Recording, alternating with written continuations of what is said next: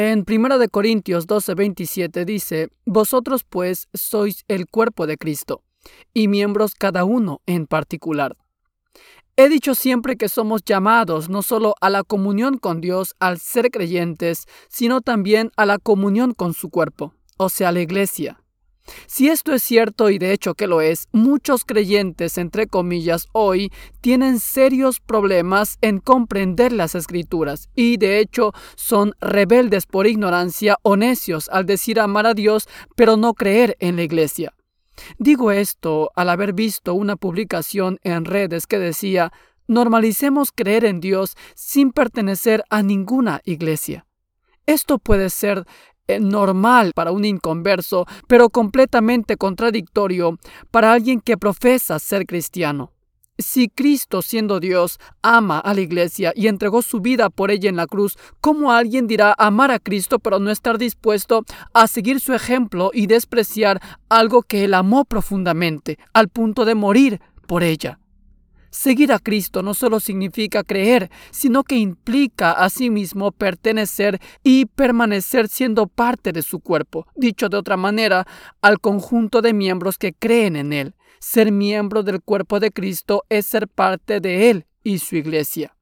Ser miembro de una iglesia no es solo figurar en el patrón de membresía o serlo porque no había otra forma. Ser miembro de una iglesia significa ser una parte vital en la comunidad de creyentes que trabajan juntamente para la gloria de Dios.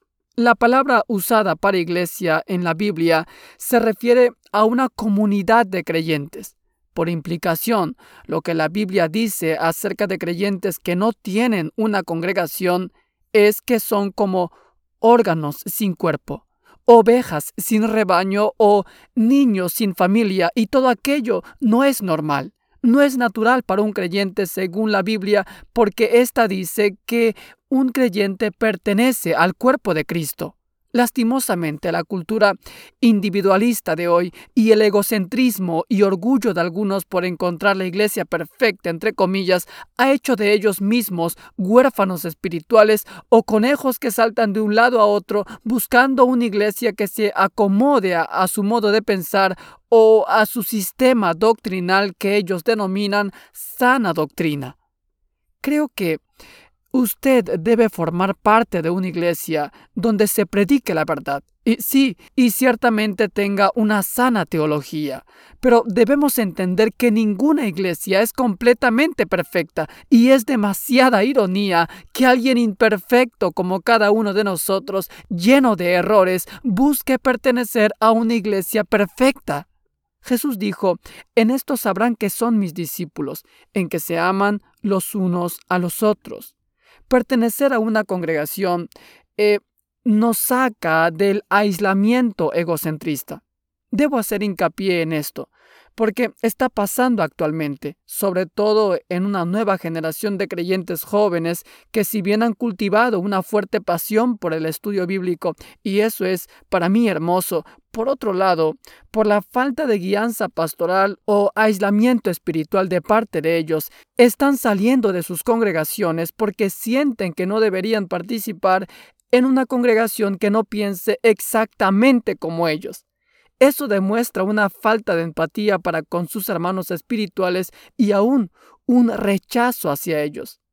Aquellos pueden explicar exegéticamente tal vez Juan 3:16, pero se han olvidado de primera de Juan 3:16, que dice que así como Cristo dio su vida por nosotros, nosotros también deberíamos dar la vida por nuestros hermanos.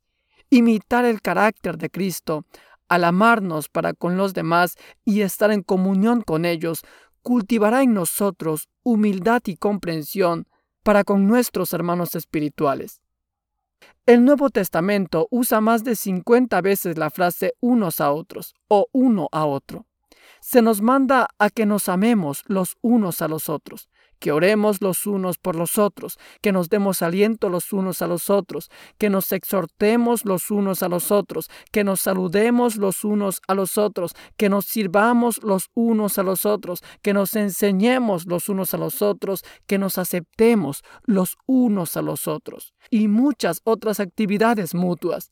Esto es lo que significa la membresía bíblica, ser parte del cuerpo de Cristo. Estas son nuestras responsabilidades de familia, que Dios espera que llevemos a cabo por medio de una congregación local. Puede parecernos más fácil ser santos o llevar una vida piadosa cuando nadie está a nuestro alrededor para que tal vez nos corrija o juzgue nuestros actos. Pero esta santidad que mostramos tan solo externamente es una santidad falsa que no ha sido puesta a prueba. El aislamiento del creyente produce el engaño. Si no hay nadie que nos rete, nos corrija, es fácil engañarnos a nosotros mismos y pensar que somos maduros.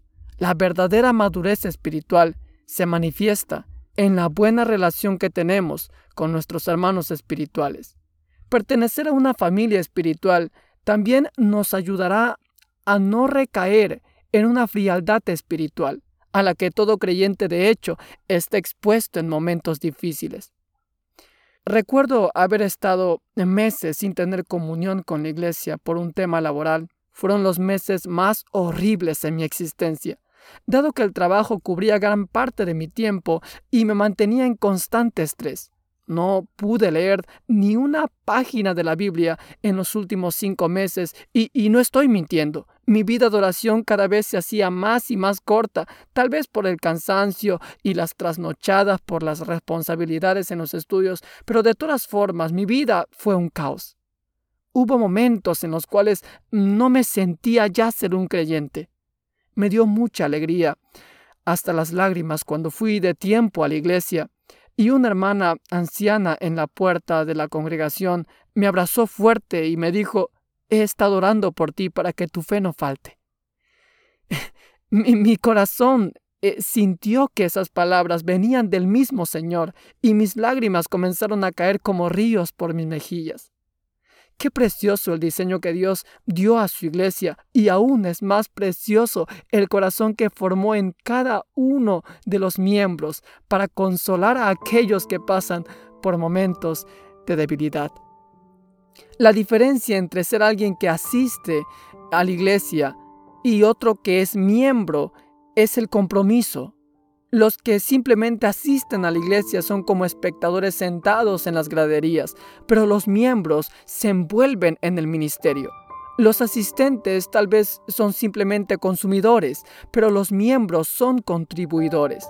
Los asistentes tal vez quieren los beneficios de una iglesia, sin compartir tal vez eh, las responsabilidades.